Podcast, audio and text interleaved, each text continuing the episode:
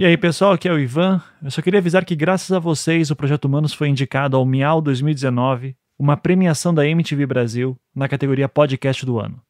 Para votar, basta vocês entrarem no site miau.mtv.com.br. Miau se escreve M-I-A-W.mtv.com.br. Daí basta vocês clicarem na seção Vote, Podcast do Ano, e daí clicar na gente. Você pode votar quantas vezes quiser, e isso é sério, quantas vezes quiser mesmo. Você também pode votar usando as hashtags no Twitter ou no Instagram. Elas são meio grandes, então eu vou escrevê-las no post desse episódio, assim como o link da votação também. Muito obrigado a todos vocês que estão ouvindo e parabéns a todos os que foram indicados. É uma honra estar do lado de tanta gente incrível. É isso, vamos ao episódio dessa semana. Este programa descreve cenas fortes e não é recomendável para pessoas sensíveis. Todas as pessoas aqui citadas tiveram seus nomes retirados de documentos públicos, autos de processos e matérias que saíram na imprensa, respeitando as vontades daqueles que se recusaram em conceder entrevistas quando os contatamos.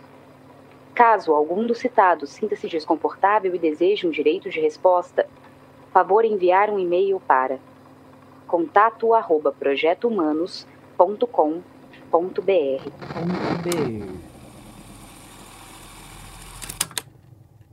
No episódio anterior, Oswaldo sabia que você era investigador? Posteriormente, sim. Eu não conhecia Oswaldo Marceneiro, eu sabia de nome. Os meus policiais, a meu pedido fácil, insistente do Diógenes, ele dizia, e a filha da dona Celina, frequentava esse centro do Oswaldo Marceneiro. Então, ele, ele conduziu tudo isso. É, só, só que há um detalhe, durante todo aquele período eu conhecia os dois, mas não sabia diferenciar quem que era o Oswaldo e quem que era o Vicente. Os dois... E ele comentou com o senhor se ele incorporou? Não, senhor. Ele falou Alguma que, entidade? ele- não, senhor. Ele falou que fez só uma oração, fez um re- repouso, fez uma. Eu não, não, eu não entrei, mas ele falou que fez uma oração, um repouso. Rezaram para o anjo de guarda da criança para ver se iluminava para achar onde estava ela. É, se o senhor chegou a incorporar uma, uma entidade denominada boiadeiro. É, eu não, nessa, quando foi recebida a entidade boiadeiro, eu não fiz oração. Isso foi na casa da mãe da criança. Eu falei, cheiro é meu cunhado. Não sei, não, é você que nós queremos. Aí foi realmente isso aconteceu. E eu gritei, cheiro, cheiro, cheiro. Esse cheiro apareceu também ao meu socorro, que foi ele e o meu ex-sogro que vieram ao meu socorro, só que voltaram. Então era esse apelido que eles teimavam que eu chamava cheiro. Muito bem. Ajudou o Grupo Águia a investigar esse caso? Eu tive, tive obrigação, não era nem escolha minha, de levar as pessoas que eu citei aos locais. eu sou Ivan Mizanzuki e este é o 18º episódio do caso Evandro, a quarta temporada do Projeto Humanos. Se você não ouviu os episódios anteriores, pare, volte e ouça em sequência. Como vimos no último episódio, um dos eventos que mais chamaram a atenção de Diógenes para a possível culpa e envolvimento de Oswaldo Marceneiro no desaparecimento de Evandro seria a noite em que ele e um grupo de pessoas foram à casa da família Caetano para fazer uma oração e depois uma busca feita de madrugada de carro com uma tia de Evandro chamada Davina. Participaram daquela busca o marido dela, Mário, e também Vicente de Paula e Davi dos Santos Soares. E como também vimos na declaração de Davina, datada de 11 de junho de 92, ela se confundia nos nomes. Ela chamou de Paula de Osvaldo e Davi de Cheiro. Essa ida à casa da família Caetano é narrada por várias pessoas e não há muita dúvida de que ela tenha ocorrido, assim como a reza no quarto do menino e busca a madrugada dentro. Todos esses eventos são narrados tanto por personagens da defesa quanto da acusação. Mas há divergências importantes nos detalhes dessas narrativas. E a principal delas é o dia exato em que isso teria acontecido.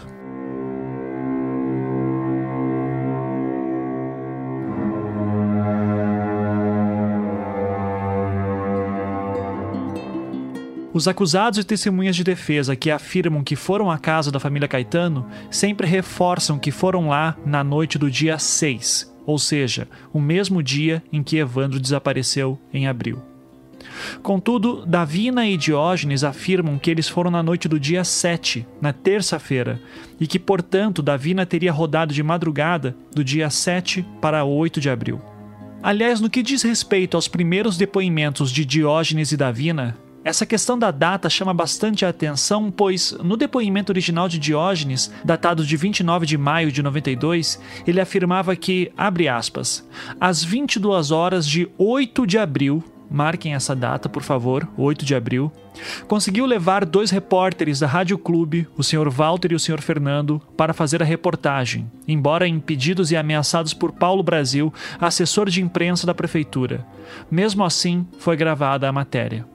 Após se despedir dos repórteres, o declarante foi até a casa do prefeito para pedir explicações a respeito do impedimento. Chegou por volta das 23 horas e lá encontrou o prefeito Aldo Abage, sua esposa, Celina Abage, Paulo Brasil e alguns policiais do Grupo Tigre, da Polícia Civil.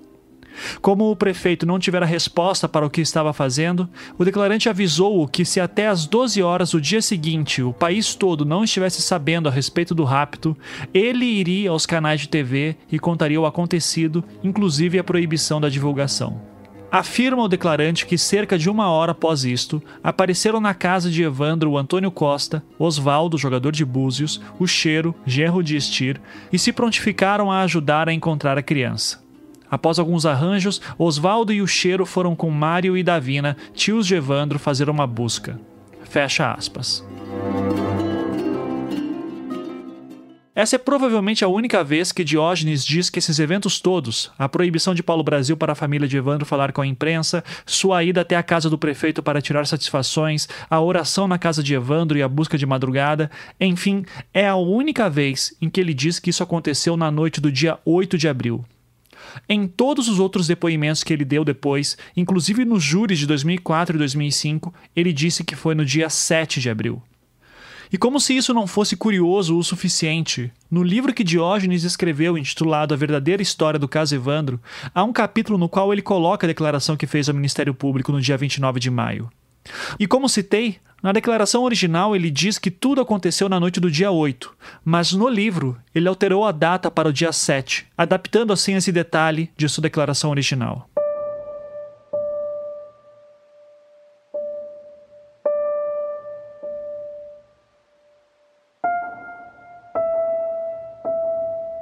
Pode ser que ele tenha se confundido, pensado melhor, nós não podemos afirmar com certeza.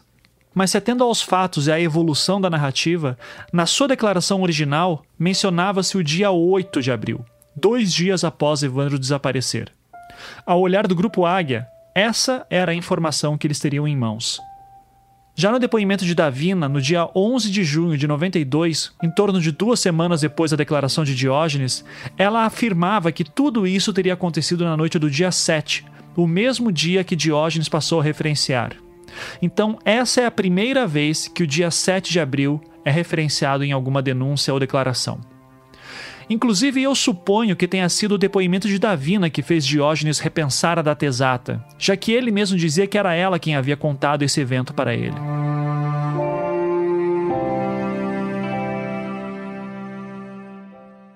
A denúncia do Ministério Público explicita que na manhã do dia 6 de abril de 92, uma segunda-feira, o menino Evandro Ramos Caetano foi raptado por Beatriz Abage, Celina Abage, Vicente de Paula e Oswaldo Marcineiro.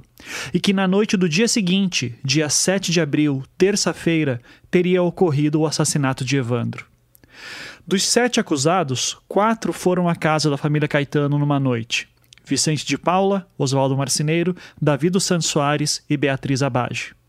E de acordo com eles, essa ida teria ocorrido no dia 6, segunda-feira, o mesmo dia em que Evandro desapareceu pela manhã. Por isso, entender essas narrativas envolve também entender os álibis dos acusados. E é o que faremos agora, começando pelo depoimento de Beatriz Abage no júri de 2011. Quem pergunta é o juiz Daniel Ribeiro Surdi de Avelar. Era um domingo, quando Oswaldo Marceneiro me ligou, pedindo para que eu fosse é, até o centro deles. Vou pra... assim, só para que tenha um nexo. A senhora falou do Oswaldo Marceneiro. Isso. Não sabe quem ele é, a senhora pode explicar? Oswaldo Marceneiro, ele tinha um centro em Guaratuba. E eu é, frequentei esse centro na época em que o Evandro desapareceu, eu não mais frequentava mas ele precisava às vezes que a gente levasse, porque ele não tinha carro e que eu tinha carro e que algumas pessoas da cidade o levassem em algum local. ele me ligou para que eu levasse ele no centro da Dona Hortência, que é um outro centro espírita em Guaratuba, porque ele queria montar uma associação de Umbanda. Eu disse que eu não, não iria porque eu nunca saía sozinha em Guaratuba. Eu tinha medo de sair sozinha. Ele falou que não teria problema, que ele já tinha falado com Antônio Costa, que inclusive era um comerciante em Guaratuba, que ele passaria lá por casa e eu ia na frente e ele atrás, porque ele precisaria que algumas pessoas levassem as mulheres e outras pessoas levassem os homens. Diante disso, eu fui. Na segunda-feira, ele me ligou no domingo e eu fui na segunda-feira levá-lo. A senhora me permite só. É, eu gostaria que a senhora explicasse como a senhora conheceu ele. Eu conheci o Oswaldo Marceneiro quando ele foi na minha casa pedir alvará para o meu pai para jogar búzios na praça. Foi quando, foi quando ele jogou búzios é, para mim e eu conheci, gostei. É, toda mulher, né, às vezes vai, quer saber de algum futuro, alguma coisa assim, a, a, a gente acaba indo, né. Eu sempre fui é, católica, né, minha família sempre foi católica, mas eu sou mística. Eu sempre gostei do espiritismo, a questão de, de Chico Xavier, essa questão, sempre gostei. E era alguma coisa que eu queria estudar, queria ver o que, que era aquela, aquele centro dele, a questão da, do Búzios, a questão da Umbanda, né jamais fiz parte da, da, do centro dele, né? Frequentava-se como todas as pessoas em Guaratuba, né? Todas as pessoas da, da, da alta sociedade, digamos, de Guaratuba, iam no centro do, do Oswaldo Marceneiro. E eu nunca fui sozinha, sempre fui acompanhada com bastante pessoas. Bem, na segunda-feira de manhã, no dia que o Evandro desapareceu, eu levantei por volta das 10h30, 11 horas, não sei ao certo horário, a Maria José estava, Maria José Conceição, ela era é, como uma secretária para minha ela estava na minha casa. Ela, e, e, depois do almoço nós fomos no Banestado, era Banestado, o banco ela pediu para que eu a levasse no Banestado. Eu a levei no Banestado, após isso ela ficou no serviço dela e eu fui para uma reunião na Secretaria de Educação em Guaratuba. Ficamos é, quase que a tarde inteira. Voltei para casa, cuidei das minhas crianças. Eu tinha, tenho, né? Hoje, eles estão com 21 anos, eram gêmeos, dois anos e meio. Dei banho, fiz dormir. Aguardei o, o Costa passar na minha casa. E fomos até o centro do Oswaldo Marceneiro, onde lá se reuniram as mulheres no meu carro, os homens no carro do, Oswaldo, do, do Antônio Costa e fomos ao centro da Dona Hortência, é um centro longe, em Guaratuba. Todos os acusados que foram à casa da família Caetano dizem que antes de irem lá, eles estavam no terreiro da Dona Hortência, como é possível ouvir nos depoimentos prestados no júri de 2004, quando foram julgados Oswaldo, Vicente e Davi. Comecemos por Vicente de Paula Ferreira, respondendo às perguntas do juiz Rogério Wetzel. Vamos começar aqui, o senhor nos narrando é... O senhor esteve no, no terreiro, no centro espírita da Dona Hortência? Estive.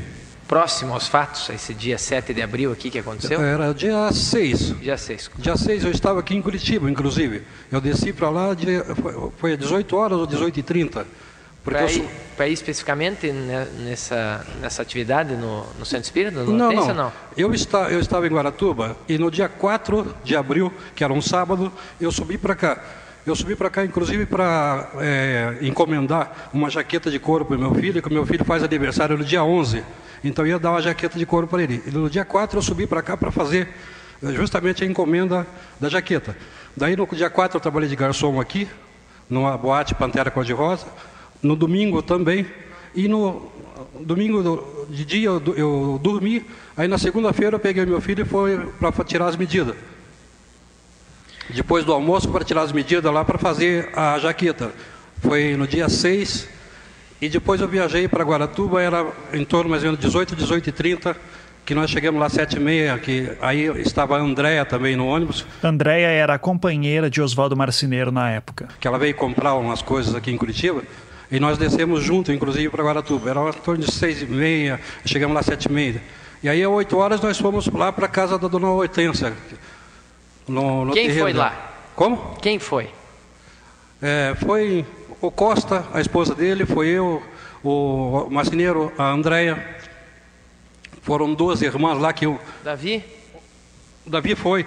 Tem duas, duas irmãs lá que eu não sei, só sei o nome de uma, que era a Margarete, a outra não, não sei. A outra era a Heloísa Correia, que citamos no episódio anterior. Então nós fomos em torno mais ou menos de nove a dez pessoas. Qual a finalidade lá? Fomos que- fazer uma, fazer uma visita. Só? Só? A Só. Hortência? Não foram fazer nenhum trabalho, nem nada? Não, não, pelo seguinte, é que o, o Oswaldo era é, vice-presidente da federação e o presidente da federação, do seu Lorival, estava para descer para lá, ou, ou estava lá, não, não, não me recordo, que ele ia fazer filiação do terreiro. Então a gente foi lá mais com essa finalidade. E o que, que aconteceu lá? Teve algum trabalho, teve alguma atividade lá? Não, teve, eles estavam fazendo um trabalho, né? Que, que, que tipo de trabalho? É trabalho espiritual de, de Umbanda. O quê? Para quem? Com que finalidade? Ah, estava tá, é, com é, pretos velhos, caboclos, eles estavam fazendo... A, a pedido de alguém? Não. Não, não, é gira normal. aqui. Tinha algum sacrifício de animal nesse dia Não, lá? senhor. Não tinha. Não. No mesmo julgamento de 2004, Oswaldo Marceneiro relatava sobre esse dia também. Quem faz as perguntas é o advogado de defesa Álvaro Borges Júnior. É, Oswaldo, você disse para nós que no dia 5 você foi numa festa. Pelo calendário que temos nos autos, dia 5 foi um domingo. Dia 6 foi uma segunda-feira. Dia 6 você foi no, no, no, no, no, Terreiro da no Hortência. terreiro da Hortência. Sim, senhor. Certo? Você lembra que hora que você foi para lá? O horário que nós fomos? É. Olha, eu recordo que a a Andréia estava vindo de viagem, de, foi buscar uma tabaque não, no, no- em São Paulo, em, em Curitiba. Eu acho que foi o horário mais ou menos às sete horas, ou sete e pouquinho, mais ou menos. No dia, no dia da, 6. da noite, né? 19 horas. Mais ou Quer dizer, menos. Certo. Aquele dia você atendeu alguém, você fez trabalho de búzios é, para alguém aquele dia 6, aquela segunda-feira, ou não? Você lembra disso? Eu acho que eu joguei para um vereador da cidade. não- Que, que hora que você fez esse trabalho? O horário que seria? É, lembra? Olha, eu sei que ele ficou a tarde toda em casa. Nós ficamos conversando, estava conversando sobre política, conversando sobre o candidato dele, que era o Ananias. Então ele passou a tarde ali conversando, teve mais um outro, que eu não lembro o nome do, daquele outro que esteve junto com o candidato dele. Ele passou a tarde toda em casa. Dos quatro acusados que foram à casa da família Caetano, o mais problemático em narrar o álibi é Davi dos Santos Soares. No seu depoimento de 2004, ele chega a se confundir em datas. Quem começa perguntando é o juiz Rogério Etzel. Onde é que você estava? Me relate o teu, a tua atividade é, uns dias antes de, de 6 de abril, ali de 7 de abril. Como é que foi teu dia? Onde é que você passou? O que, que aconteceu? No- eu viajei, que como eu falei, eu trabalho com artesanato, eu viajei para a cidade de Porto Belo nessa época. Viajei para Porto Belo, é, que lá tem uma, uma feira numa igreja. Essa, essa feira lá ela acontece no segundo domingo de cada mês. E naquela época foi entre foi 4, 5 e 6 essa feira. E na onde eu trabalhei todos esses dias. Eu fiquei lá nesse local. Certo. Só retornei para Guaratuba no dia 7. E no dia 9 eu voltei de novo para Santa Catarina. Mais detalhes. Com quem que você passou? Quem que estava com você? É, tinha eu e dois rapazes que viajavam comigo, né? Que trabalhavam. Que Ninguém eu... dos envolvidos aqui. Dos, dos outros réus. Não, Dos ninguém- outros réus. Com ninguém- quem que você teve nesses dias? 5 de abril, 6 de abril, domingo, Cinco, segunda, seis, terça. Com nenhum deles, né? Porque eu estava viajando. Eu retornei no dia 7. Aí, como a Andréia ela vendia artesanato também, eu levava os produtos dela para vender fora, tanto dela como de outros artesãos, né? Porque a cidade ali nessa época do ano ela tem pouco movimento. Chegou só em Guaratuba dia 7 de abril. Dia 7. Que horário? Ah, era. Era de dia. Tipo, eu acho que era por volta de 10 horas da manhã. Foi fazer o quê em Porto Belo mesmo? Trabalhar nessa feira. Na feira de artesanato. É, ela é uma festa de igreja lá. Essa igreja é Não estou lembrado do nome do santo. E, e nesse dia que você chegou em Garatuba, o que, que aconteceu? Onde é que você foi? Teve contato com quem? Durante o dia eu fiquei em casa, né? Aí mais à tarde eu, como eu tinha que acertar as contas com a, com a André, eu fui na casa dela, né? Aí eles estavam tendo. Tinha bastante gente lá, uma reunião. Acho que era uma. Se você não percebeu, o Davi acabou de falar que só chegou em Guaratuba no dia 7 de abril o que significaria que não teria como ele ter ido ao terreiro da Dona Hortência nem à casa da família Caetano na noite do dia 6, contrariando assim todos os álibis dos outros acusados. Reunião porque eles tinham um projeto de algum dia montar um centro lá. Aí até quem, eu... que, quem que tinha projeto de montar Esse um centro? pessoal lá tudo. Das, do, quem que é o pessoal lá? 40 pessoas lá, assim, eu não... Dentre eles tinha algum dos réus? Tinha, né? O Oswaldo. Oswaldo, quem mais? O Vicente? Oswaldo, Vicente. Celina? Não. Beatriz? A Beatriz, sim. Bardelli? Também não. Cristofolini, Francisco? Cristofolini, ele morava na casa. Então, então ia participar provavelmente, ou não? É, eu acho não que certeza. não, porque sei que a mãe dele estava lá também, a dona... A mãe de Sérgio Cristofolini era Carmen Cristofolini, também conhecida como Carmelita. Mais para frente, a promotoria percebe que Davi disse que só chegou em Guaratuba no dia 7 de abril e usa isso ao seu favor quando faz perguntas a Davi. Sim, doutora Lúcia, perdão. É, o interrogando não se recorda o dia que ele foi então na casa dos pais da criança. Foi depois de ter sido encontrado o corpo? Não, foi antes. Foi antes. É, voltando então, o interrogando confirma que retornou de Porto Belo somente no dia 7 de abril. Me recordo sim. O interrogando se recorda se juntamente com Vicente de Paula é, e mais os parentes da vítima foram fazer oferendas a Cosme e Damião. Sim. O dia também não. o senhor não se recorda? Não, foi na mesma noite. Não, mas elas não foram para fazer essa oferenda, eles foram procurar. E foi, e ela fazia isso. Todo lugar que ela chegava, ela colocava uma bala, doce, essas coisas. Isso eu lembro. Era sobre orientação de De Paula? Ela também participava em alguns locais assim, que ela sabia que ela sempre dizia que era devota a São Cosme e São Damião. Mas foi de Paula, Vicente de Paula, Vicente quem de Paula. orientou nesse sentido. Ela perguntou, acho que ele disse não, seria bom. Percebendo o problema dessa última declaração de Davi e da importância de se estabelecer que no dia 6 de abril Davi já estava em Guaratuba e que teria sido nesse dia que ele foi ao terreiro da Dona Hortência e depois à casa da família Caetano, o advogado de defesa Álvaro Borges Júnior faz algumas perguntas. Ouvimos atentamente o que o acusado Davi disse e ele ele se referiu objetivamente que ele esteve em Porto Belo e voltou a, a Guaratuba no dia 7 pela manhã. Nós temos aí, excelência, há exatos 12 anos desses fatos, em especial dessa viagem dele de Porto Belo a Guaratuba. Ocorre, excelência, que no, no dia 29 de setembro de 99, no júri que começou em São José dos Pinhais e lamentavelmente não foi concluído, ele disse o seguinte: peço o Vênia para ler rapidamente aqui essas, essas divergências aqui que o Davi. Doutor, é, o depoimento tem umas sete laudas. Aponte a, as divergências para nós especificamente. Não vai ler o depoimento inteiro, né, doutor? Não. Só, só, só as divergências especificamente ali. Apesar né? da doutora ter lido algumas coisas, nós é. não temos divergido. Mas muito pouco, duas linhas, doutor. É. Aqui também, excelência. Então vamos lá. Ele falou, lá no dia 29 de setembro de 99, que ele voltou a Guaratuba no dia 6. Certo. De, que ele retornou a Guaratuba vindo de Porto Belo no dia 6. Página 9.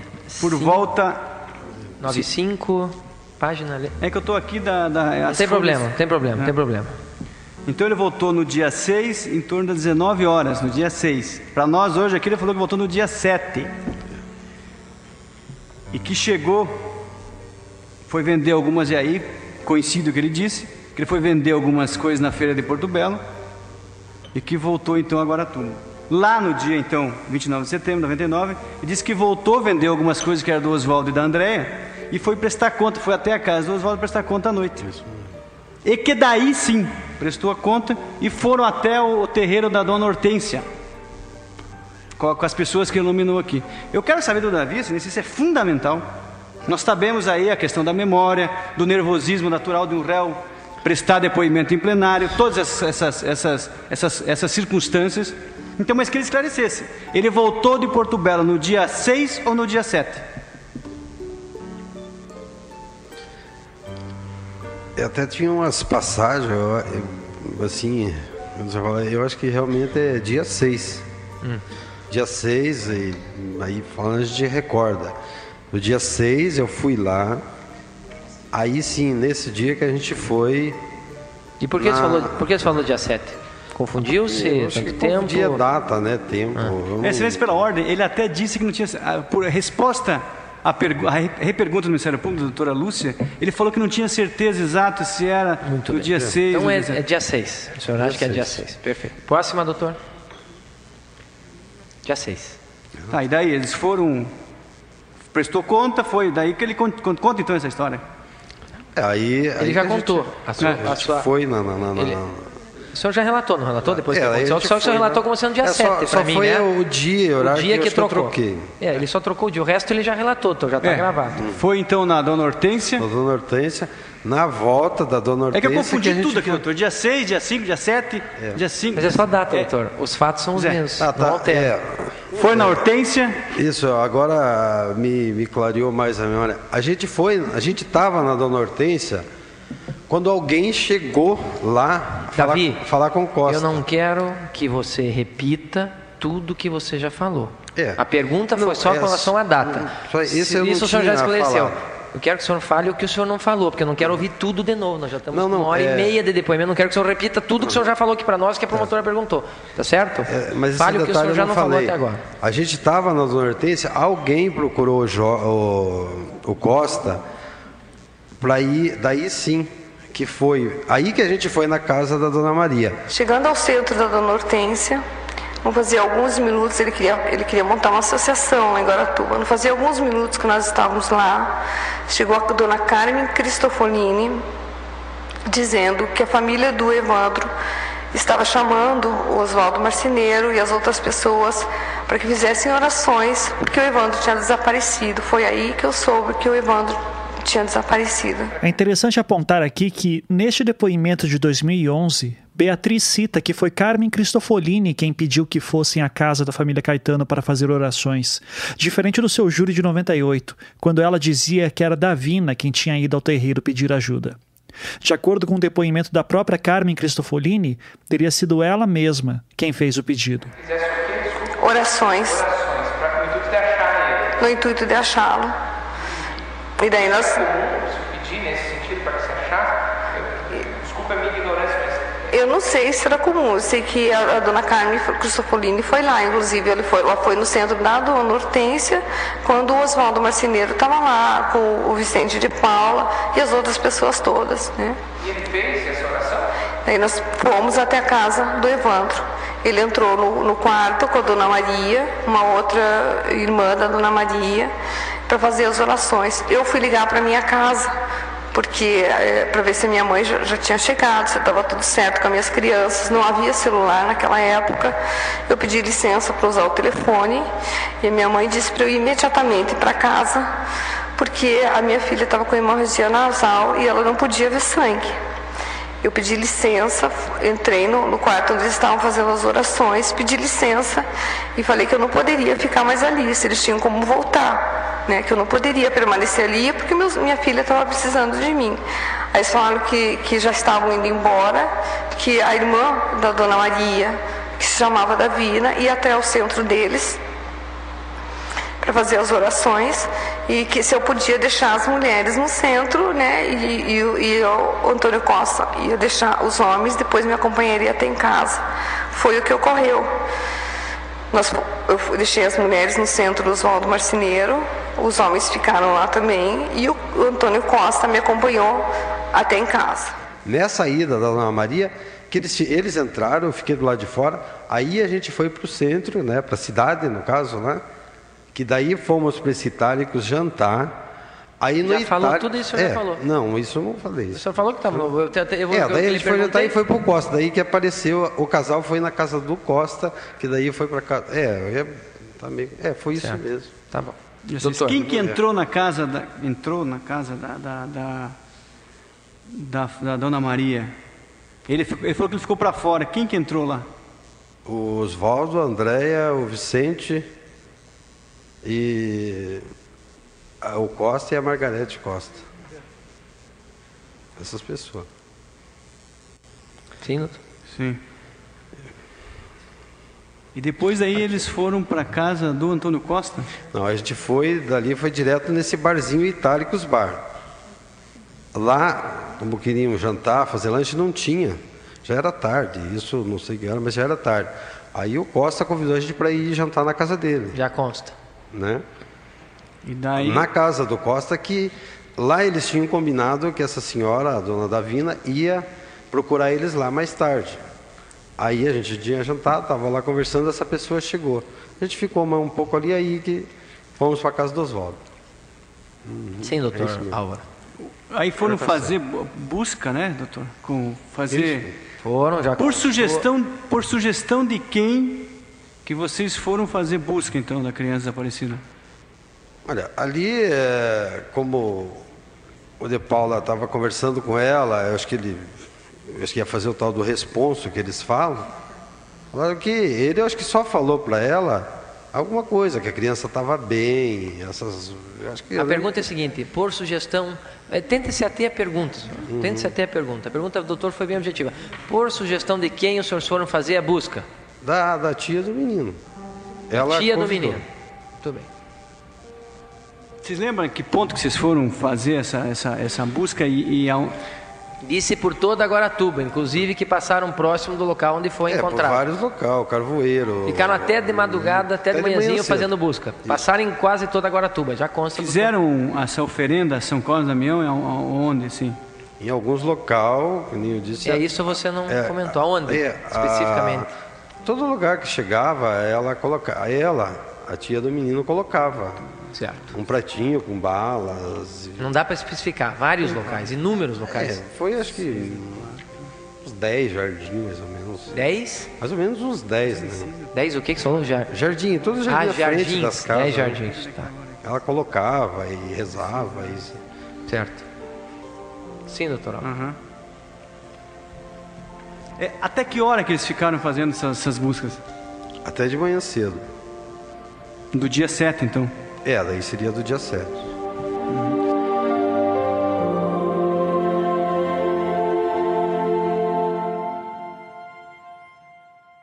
Excelência, eu gostaria de mostrar aqui para ver se o, se o acusado confirma as folhas 1208. É o volume sexto, acho, né? Confirma. 1208. São algumas passagens, excelência. Quero mostrar para O ele. que, que é essa 1208? Folhas. É, não, eu sei, mas é, trata do que isso aí? Data do quê? Tra, tra... Ah, ah, passagem, passagem. É... Para elucidar essa questão de que ele não perdão. voltou É um- de é um Porto de- Belo no é um dia. depoimento, é um depoimento, senhor? É um não, não, depoimento. provas. A prova. Provas. A passagem. A passagem de ônibus. Passagem de. E essa é a passagem que você voltou de Porto Belo? É que ali, muito pertinho, tem onde vai aqui. 1208, 1209. 1208. 1208 a 1210. Tinha que fazer baldeação. São essas passagens nesse dia? Confirma? Sim. Ó, dia 4 de abril, Uhum. de Guaratuba a Joinville. É quando eu fui. 4 de abril. De 4 de abril, de. Esse aqui, Joinville a Tijucas. A Tijucas. É que tem que ir em Tijucas, daí de Tijucas para Porto Dia Belo. 6 do 4, às 11h45, de Camboriú a Joinville. A Joinville aí, acho que. Do dia 6 do 4, às 16 horas, de Joinville a Guaratuba. É, é que cheguei à noite. Perfeito. A acusação busca sempre estabelecer que a oração e a busca à madrugada ocorreram na noite do dia 7, horas depois que o ritual teria acontecido. Já a defesa insiste bastante no dia 6, a segunda-feira. E o que é que isso significa? No livro que já mencionamos de Diógenes, intitulado A Verdadeira História do caso Evandro, talvez possamos ter uma ideia da lógica da acusação em reforçar que foi na noite do dia 7. Ele se refere ao momento em que a imprensa estaria sendo impedida de falar com a família Caetano por ordem do assessor da prefeitura, o senhor Paulo Brasil, e que por causa disso, Diógenes foi falar com o prefeito Aldo Abage, exigindo que a família pudesse falar com os repórteres. Abre aspas. Como na época sumiram muitas crianças e os policiais da capital atribuíam a responsabilidade desses sumiços ao comércio de órgãos, reafirmei ao prefeito a importância de se noticiar o sequestro. Disse-lhe o quanto isso era benéfico, pois se as pessoas vissem o rosto de Evandro, poderiam ajudar a encontrá-lo, impedindo que os criminosos o retivessem em um possível embarque em rodoviárias e aeroportos. Contei que os repórteres da Rádio Clube Paranaense já haviam gravado as matérias e advertiu-o a não usar sua influência tentando impedir a divulgação. E também que não mandasse mais Paulo Brasil à residência de Evandro atrapalhar o serviço da imprensa. Ao ouvir isso, o prefeito desceu os degraus, aproximou-se e tentou me dar uma bofetada, que não me atingiu, por ser muito largo o muro que nos separava. Retirei-me, porém, antes de entrar no carro, acrescentei que se até o meio-dia do dia seguinte nada fosse dito pela imprensa, o programa iria ao ar às sete da manhã, a família de Evandro procuraria outra emissora e, além do desaparecimento, comentaríamos sobre o injustificável interesse da não divulgação. Talvez essa advertência explique porque naquela madrugada, Oswaldo Marceneiro e seus comparsas foram até a casa dos pais de Evandro e levaram seus tios até o local onde o menino mais tarde foi encontrado. Celina, receando a repercussão trazida com a divulgação e vendo a enorme mobilização da comunidade, deve ter acreditado que se achassem logo o corpo, tudo acalmaria, evitando ainda a entrada da Polícia Federal na investigação caso houvesse suspeita de envio para o exterior. Outra hipótese que justificaria a atitude de Oswaldo e seus comparsas seria sua previsão da tragédia. Semanas antes, ele abordava as pessoas e dizia que seus búzios anunciavam um terrível evento, o qual mudaria o rumo dos acontecimentos, viraria Guaratuba de pernas para o ar e criaria grande pavor. Nessa época, Oswaldo cobrava 5 mil cruzeiros por consulta aos búzios, enquanto um médico para uma consulta particular cobrava 30 mil. Imediatamente após consumar-se a tragédia, Oswaldo subiu suas consultas para 25 mil cruzeiros, baixando duas semanas depois para 15 mil. Se o corpo não fosse encontrado, as pessoas não veriam sua previsão acontecer, e assim não ficaria famoso nem teria muitos fregueses dispostos a pagar caro pelos seus serviços. Fecha aspas. Há também um outro fator que é essencial para que a acusação estabeleça que a saída ao matagal de madrugada tenha sido na madrugada do dia 7 para 8. De acordo com a denúncia do Ministério Público que fundamenta todo o caso, o ritual na Serraria Abage teria começado por volta das sete e meia. Após seu fim, todos os participantes teriam despejado o corpo no matagal onde foi encontrado no dia 11. Logo, para a promotoria era essencial que fosse estabelecido que a procura da madrugada tivesse sido feita na madrugada do dia 7 para 8, porque se fosse na madrugada anterior, do dia 6 para 7, não haveria corpo nenhum ali. A acusação parece partir do princípio então de que de Paula e Davi queriam que o corpo fosse encontrado naquela noite, forçando assim como se tivessem encontrado o corpo por acidente ou graças aos poderes mediúnicos. E tudo isso por causa do relato de Davina, que achava suspeito o fato de que Osvaldo, ou melhor, Vicente de Paula, não importava quem, tivesse levado ela de madrugada para o local próximo onde foi encontrado o corpo dias depois. Aí então. Foram procurar, tentar procurar Foram. a criança, perdão. Foram. Foram. Quem que Sei foi? lá, Foi eu, o De Paula, porque o De Paula não morava lá, não conhecia a cidade. Aí disse, Davi, você conhece aí e tal? Eu digo, poxa, mas tudo bem, né? Uma hora dessa, qualquer pessoa tá, vai se convidar para procurar. Eu fui também, como ele também. Foi a tia do menino e o marido dela, o esposo. A gente saiu para procurar a criança. Nessa hora da noite. E aonde foram procurar? A gente andou em a cidade toda, todo lugar que a gente chegava, perguntava se não tinha visto, ela dava a descrição da criança, como ela estava vestida e tal. Mas o, o De Paula não falava? Ou o Oswaldo também foi junto na procura? Não, senhor. Oswaldo não foi. O De Paula não falava se por acaso ele é, tinha alguma impressão quando ia num lugar, quando ia em outro lugar, que poderia próximo? Não, porque senti- eu- o que acontecia é que todo lugar que a gente procurava, a esperança era só uma, encontrar, né? E a gente procurou em lugares. Mas não tinham onde- sensações próximas de alguns locais? Não, não, não, não surgiu Eu isso aí? acredito que não. Não. Era mais ou menos às 7, 8 horas da manhã, no qual o rapaz disse que ia trabalhar, o marido dessa Sete, senhora. oito horas já do dia 7 Do de dia abril? 7. Vocês fizeram essa procura até que horas? Até de A noite inteira. Passaram perto do local onde a criança foi encontrada depois? Eu não sei onde que a criança foi Não, encontrada. foi, não sabe? Não sei. Ninguém lhe falou, não viu nos jornais, não acompanhou nem Não, nada? os jornais dizem que, mas eu não, não sei lá, eu não conheço o lugar. Entendi, entendi. Eu não conheço os locais, eu, eu ver pelo jornal, pela televisão, desse aquilo, mas eu não Sim. conheço lá. Ela não sabe relacionar se o senhor Não, não, passou não lá por perto. Não, porque eu, eu estava lá 40 dias. Depois você soube onde encontraram o corpo? Soube depois onde é que foi? Você que conhece Guaratuba? Depois esse corpo foi encontrado num local onde nós passamos. Vocês passaram próximo desse local? Próximo desse local. Certo. Cheiro, nada, não tinha? Não tinha nada. Muito bem. É, quem mais então que você disse que foi na procura? Você, o Vicente, o Oswaldo não foi? Não. Ah. Você, o Vicente, a, a Beatriz ou a Celina Não. foram? Nenhuma das duas? Não, não senhor. Não. Foi só quatro pessoas. Eu, o de Paula, que é o Vicente. O Vicente. A dona Davina, agora lembrei o nome dela, que é tia do menino. E o, um, um senhor que estava que era esposo dela, né? Segundo ela, era esposo dela. Certo. Daí a, a família da vítima não procurou vocês para de novo? Foi só essa vez que vocês foram só procurar o menino depois vez. acabou? A gente parou, estava amanhecendo o dia. A gente passou na casa deles, ela deu café para nós. Na casa dos familiares da vítima? Da familiares da vítima, no caso da Dona Maria. Né? A gente tomou café saiu dali. Qualquer coisa eles procuravam a gente, mas daí não procurou mais. Certo.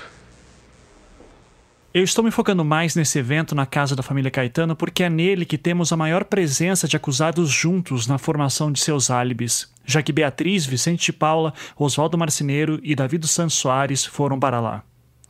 Então, por um minuto, vamos isolar todos esses acontecimentos e fazer uma simples pergunta. Afinal, essas pessoas foram na casa da família Caetano na noite do dia 6 ou do dia 7? Estudando os autos e todos os depoimentos, eu sou levado a crer que foi no dia 6, ou seja, na segunda-feira, o mesmo dia em que Evandro desapareceu. E o que me leva a crer isso são alguns elementos.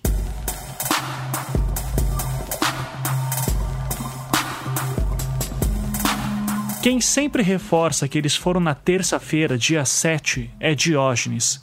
Mas ele diz isso com base no depoimento de Davina.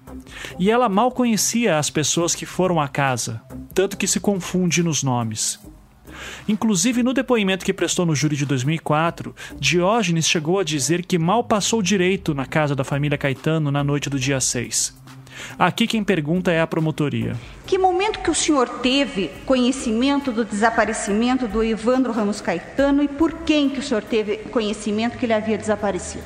Eram mais ou menos 5 horas da tarde da segunda-feira, uma professora chamada Yolanda Kovazuki ligou para minha casa para saber se já tinham localizado o Evandro. O Evandro tinha desaparecido de manhã e nós não sabíamos. Aí, quando ela ligou, eu falei assim, mas como desapareceu, né? Ela falou, ah, você não está sabendo? Eu falei, não, não estamos sabendo de nada. Eu falei, ah, liguei para saber se já tinha achado. Aí nós, eu fechei o meu escritório, peguei a minha esposa e fomos até a casa do Admir. Foi nesse momento que daí a gente confirmou que realmente ele estava desaparecido.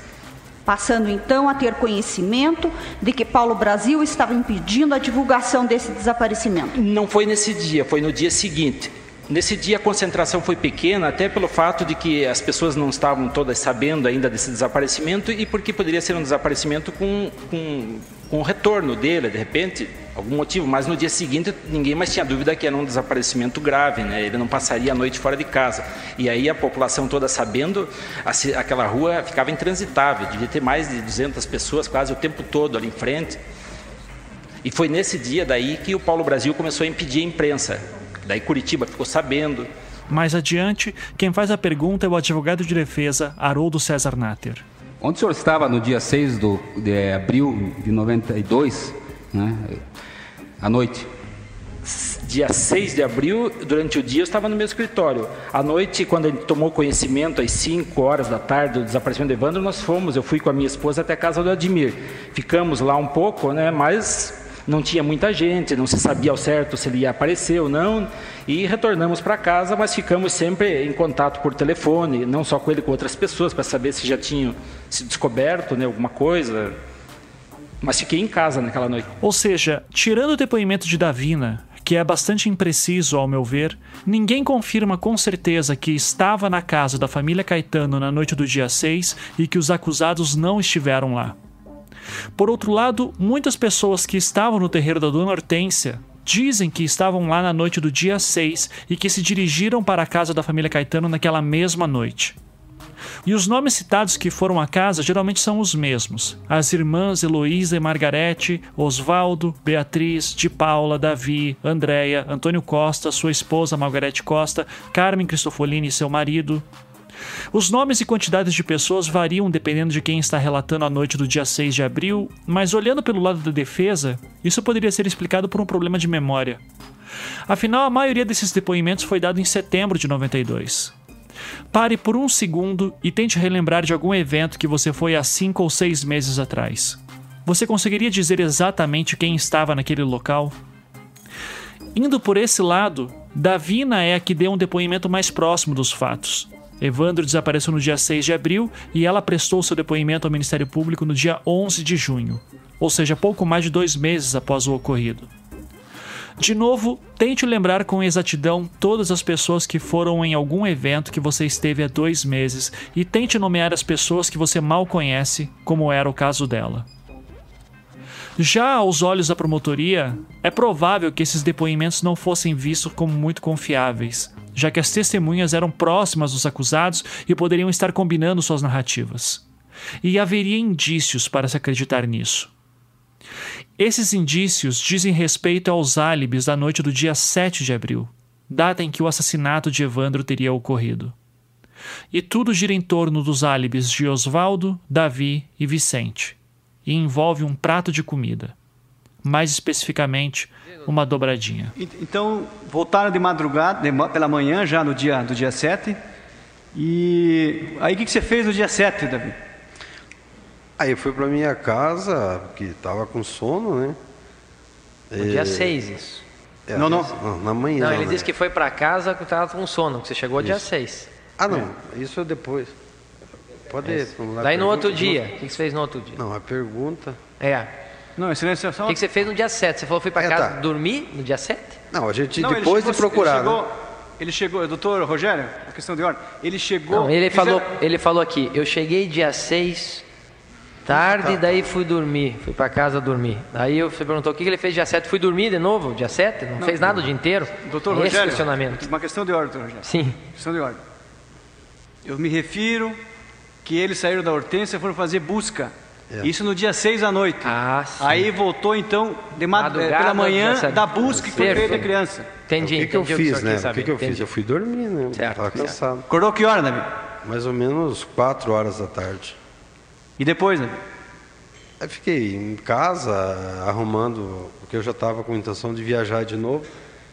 Eu ia fazer a festa de lá de, de São Francisco.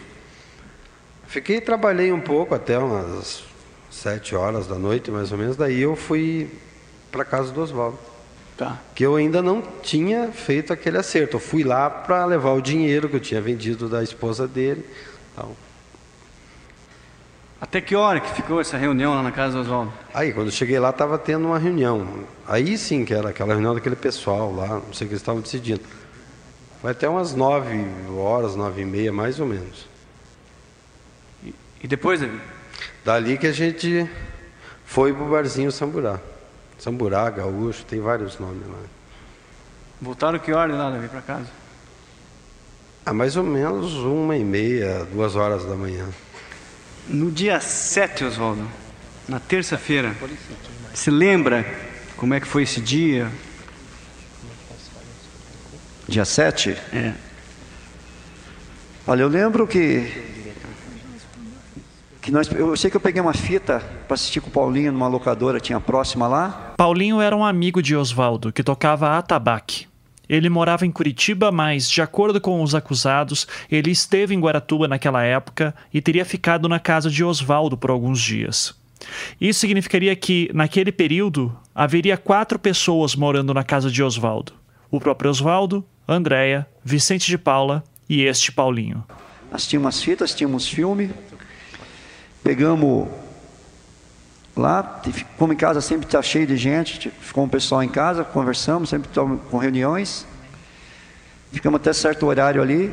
Aí o Antônio Costa convidou nós para ir num, em um bar, acho que era de um conhecido dele, para comer um. Se o bar, se não me engano, o nome era Bar Samburá, Samburai ou Samburá, uma coisa assim, para comer uma dobradinha, que tem uma dobradinha muito boa. Passamos lá, fomos comer essa, essa dobradinha nesse bar.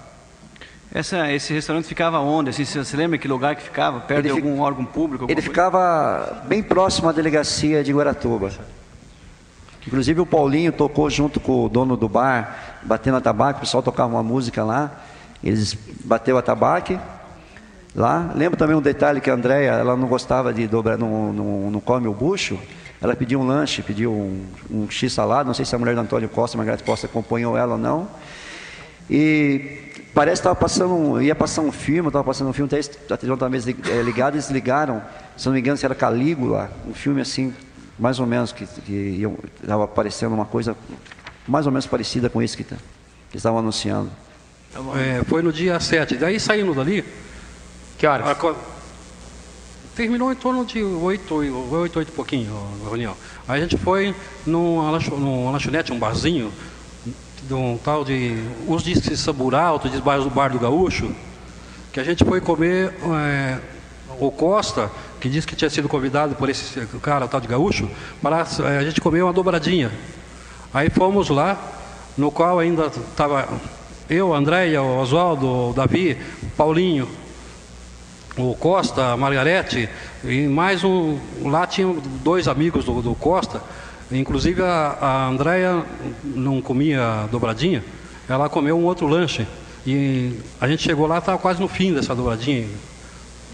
Aí, no qual, depois da dobradinha, eles começaram a fazer uma roda de samba. O dono do lugar lá e o Paulinho. Nós fomos até o bar do, do Silvestre para buscar um atabaque para o Paulinho, que o Paulinho tocava tabaco, para fazer uma roda de samba ali. Ficamos lá mais ou menos até meia-noite, meia-noite, meia-noite e pouco. Certo. É, então, nessa reunião estava o senhor, Oswaldo, Davi, hum. dos réus só. Celina Beatriz? Não, tudo, não nem o Bardelli, nem o Cristofolini. Não, o Bardelli e o Cristofolini não. Não, dia 7 de abril à noite. A Celina né? também não. Tenho, só tenho certeza.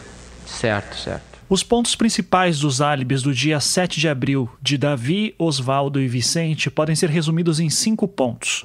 1. Um, Osvaldo alugou uma fita de vídeo. 2. À noite, horário em que são acusados de terem assassinado Evandro, teriam ido a um barzinho chamado Samburá. 3. Eles estavam num grupo de pessoas, entre eles um tal de Paulinho, que tocava atabaque. 4. Eles comeram uma dobradinha. 5. A Andréia, companheira de Osvaldo, não gostava de dobradinha e por isso pediu um x-salada. E são esses cinco pontos que a promotoria vai atacar, especialmente através dos esforços do assistente de acusação que foi contratado pela família Caetano na época, o Dr. Carlos Ayrton Costa. Comecemos pela fita de vídeo. Conforme consta em vários depoimentos do empresário local Antônio Costa, que era amigo do grupo, Oswaldo Marceneiro não tinha ficha na locadora e costumava alugar fitas no nome de Costa. Isso foi confirmado inclusive pelo dono da locadora na época. Dito de outra forma, não haveria como dizer se Oswaldo de fato esteve na locadora no dia 7 de abril, pois no máximo haveria o registro de um filme retirado por Antônio Costa, que por ser muito amigo dos acusados poderia estar tentando encobertar Oswaldo. E uma curiosidade, o dono da locadora adicionou ao seu depoimento que, abre aspas, vez ou outra, o senhor Oswaldo Marceneiro retirou filmes com temas pornográficos e cenas de sexo explícito. Fecha aspas. Esse é o recurso que será usado às vezes para atacar Oswaldo, de que ele seria um pervertido por conta de filmes que assistia.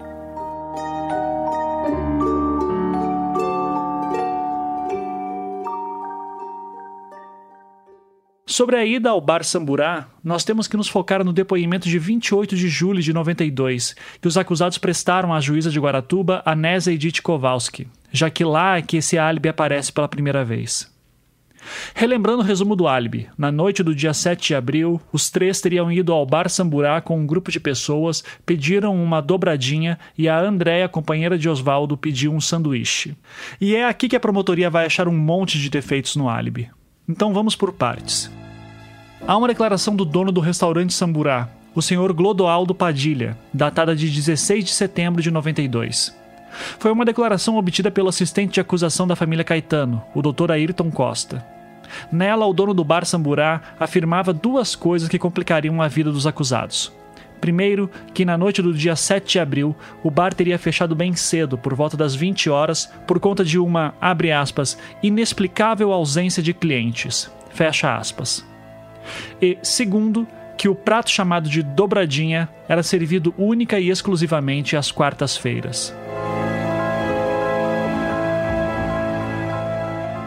No depoimento de 28 de julho de 92, Davi, Vicente e Oswaldo dizem que estavam com um grupo de pessoas, entre eles dois homens em especial.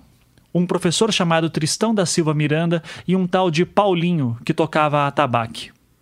Em seu depoimento, Oswaldo Marceneiro chegou a citar o sobrenome de Paulinho. E citando diretamente de lá, abre aspas, em companhia de Paulo Mozenga, ou equivalente, conhecido como Paulinho, fecha aspas. Em alguns documentos o nome dele aparece como Mozenga, outras como Molenta, o que geralmente pode indicar um problema do escrivão que não entendeu direito o nome da pessoa. Provavelmente seu nome era Molenta mesmo. Pois bem, numa declaração obtida pelo assistente de acusação, datada de 15 de setembro de 92, o professor Tristão da Silva Miranda afirmava que nos dias 6 e 7 de abril ele estava lecionando em outra cidade, no estado de Santa Catarina, e que, portanto, não teria como estar em Guaratuba.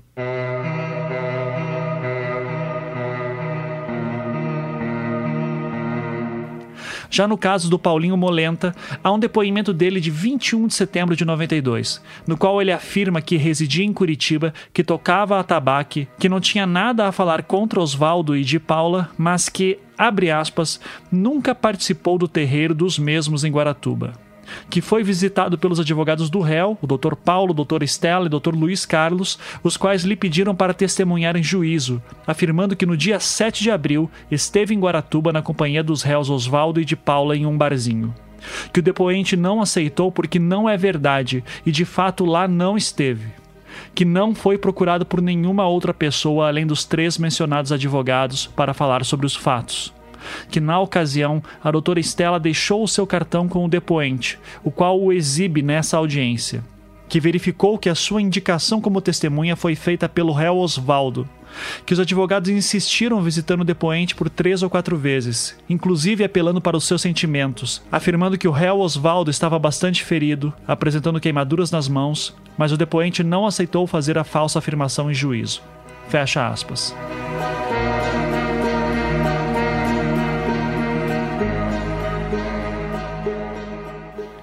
Outro momento do depoimento, ele afirmava que certa vez estava sendo perseguido por um opala preto e que nunca ligou para a advogada doutora Estela de madrugada. Esse trecho parece meio solto, mas em seguida a doutora Estela faz perguntas que parecem esclarecer. Abre aspas. Sobre reperguntas, a doutora Estela Mares respondeu que, dois pontos, que não fez telefonema por volta de duas e meia da madrugada para a casa da advogada Estela, afirmando que estava sendo perseguido por viatura policial nas proximidades de sua casa. Que não pediu a mesma advogada encaminhá-lo a juízo para depor naquele horário. Que jamais conversou de jeito nenhum sobre a inocência dos réus. Fecha aspas.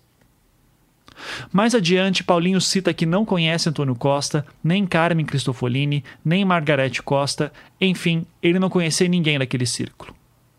No mesmo depoimento, ele cita que os advogados de Oswaldo pediram a ele o contato de um outro Paulo, chamado Paulo Maciel, que também seria do círculo de Umbanda de Oswaldo e de Paula. Esse depoimento de Paulinho dá a entender uma série de coisas. Pelo lado da acusação, daria a entender que os réus estavam tentando fabricar um álibi.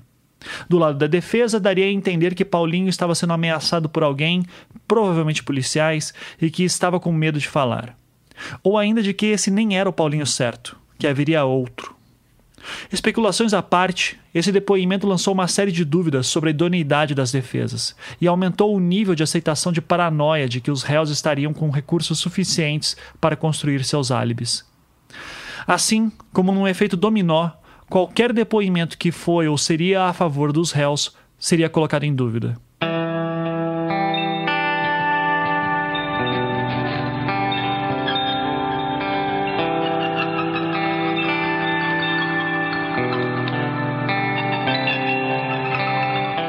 O que eu vou falar a seguir eu não consegui confirmar tudo com 100% de certeza, então eu já aviso que pode ser que eu tenha entendido errado uma coisa ou outra.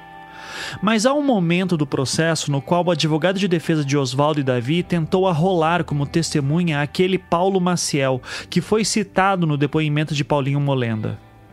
Seria este Paulo Maciel o Paulinho do atabaque verdadeiro? Será que Oswaldo se confundiu quando citou e pediu para rolarem o Paulo Molenda como testemunha? Haveria motivos para se suspeitar que esse havia sido o caso, pois Paulo Molenda prestou seu depoimento em 21 de setembro de 92 e nada do que ele falou condizia com o álibi montado pelos homens. Mas no dia 10 de setembro de 92, ou seja, 11 dias antes do depoimento que Paulo Molenda prestou, Antônio Costa citava em seu depoimento que o Paulinho que tocava tabaque se chamava Adivinha só, Paulo Maciel. Então podia ser que Oswaldo tivesse se confundido e que os advogados realmente arrolaram o Paulo errado. E talvez a principal responsável por isso teria sido a doutora Estela Mares, que parecia ser a advogada de defesa mais ativa no caso de Oswaldo e Davi. De qualquer maneira, no dia 13 de novembro de 92, o advogado Luiz Carlos Meister, um dos advogados que estavam cuidando das defesas dos homens, entrou com um pedido de abertura de inquérito contra Paulo Molenda, alegando que ele havia prestado um falso testemunho. Isso porque várias testemunhas alegavam que ele estaria lá, enquanto ele continuava negando. Mas o detalhe aqui é que as testemunhas que afirmam que teriam visto ele falavam sempre da presença de um Paulinho, mas não especificavam o seu sobrenome. Em 28 de julho de 93, a advogada Estela Mares pediu afastamento do caso por motivos de saúde. Foi então designado um novo advogado para Davi e Oswaldo, o Dr. Magnus Victor Kaminski. E em agosto de 93, logo assim que ele assumiu, ele argumentava que precisava rolar este Paulo Maciel como uma testemunha. O Ministério Público, em resposta, alegou que essa testemunha foi dispensada em vezes anteriores e que, além disso, ela já teria sido ouvida, mas estava sendo chamada de Rodney Paulo Marçal. Essa história é extremamente confusa, os detalhes são tediosos, então eu vou avançar logo para a conclusão. Até onde eu pude observar, o tal do Paulo Maciel nunca prestou depoimento. E nas argumentações do Ministério Público, manteve-se a impressão final: que os réus tentaram subornar a testemunha Paulo Molenda e que o seu depoimento entrava em contradição com os álibis declarados.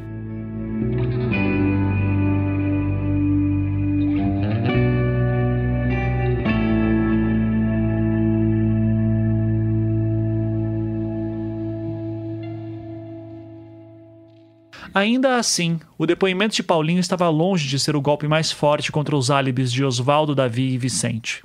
Este golpe teria vindo meses antes, logo após as prisões dos acusados, e teria vindo justamente de Andréia, a companheira de Oswaldo.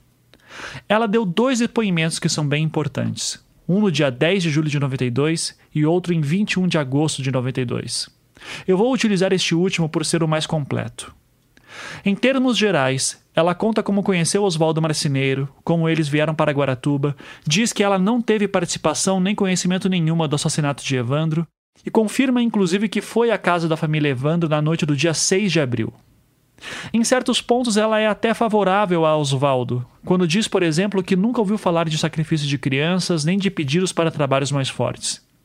Inclusive, ela diz que em todo o tempo que esteve com Oswaldo, só presenciou sacrifícios de galinhas, apesar de que ele e de Paula diziam que já haviam feito com animais de maior porte, como um bode. No que se refere à noite do dia 7 de abril, a terça-feira em que os réus são acusados de terem matado Evandro e que eles alegam que estavam no bar Samburá, assim como Beatriz Abage alegava que estava em casa recebendo os policiais do Grupo Tigre, conforme vimos em episódios anteriores, Andréia declarou o seguinte: Abre aspas. Que na noite do dia 7 de abril, Beatriz e Antônio Costa saíram logo após o término das oferendas de comida de santo, por volta das 19 horas, e logo após os réus de Paula, Osvaldo e Davi também se retiraram da casa.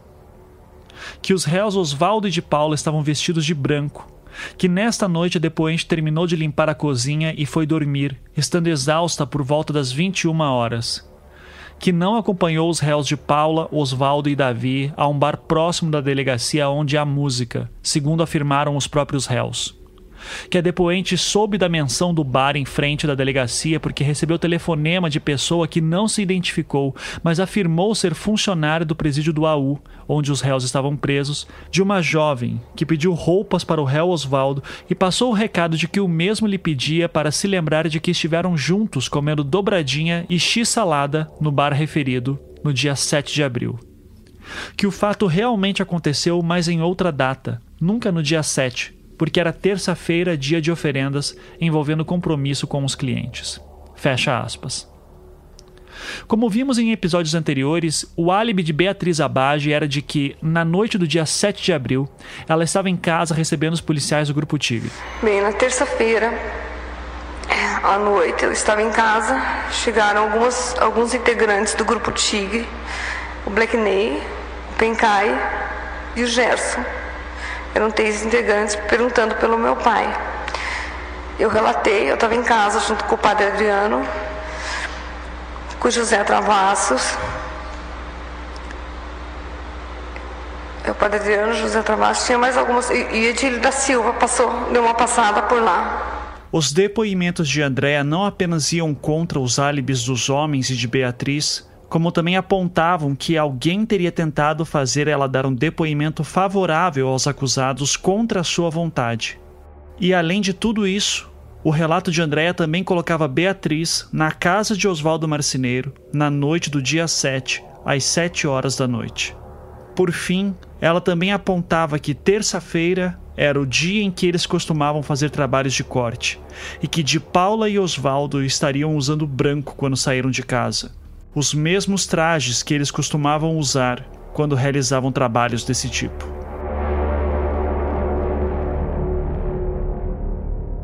As consequências e desdobramentos desse depoimento serão o tema do próximo episódio. Aqui, no Projeto Humanos, o caso Evandro.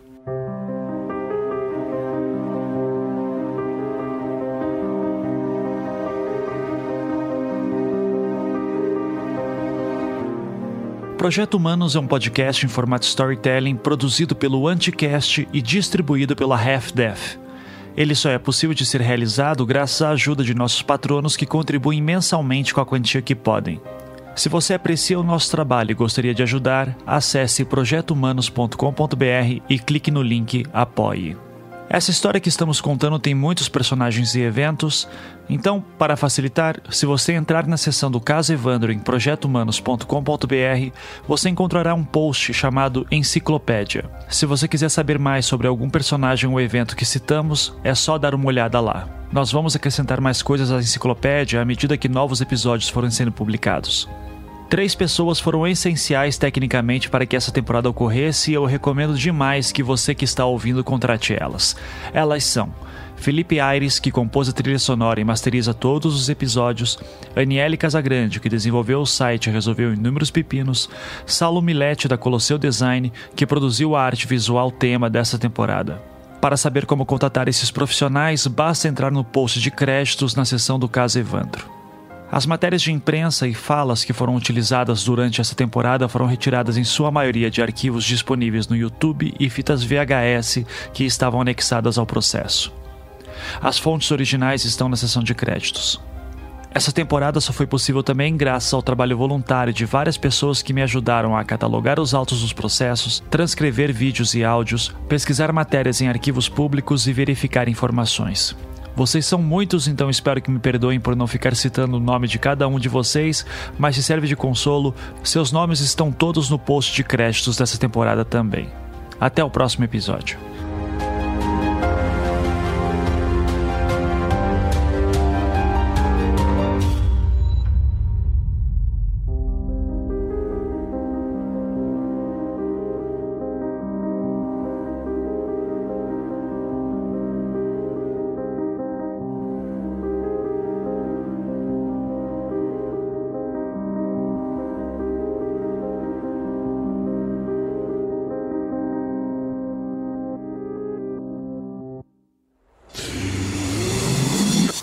staff.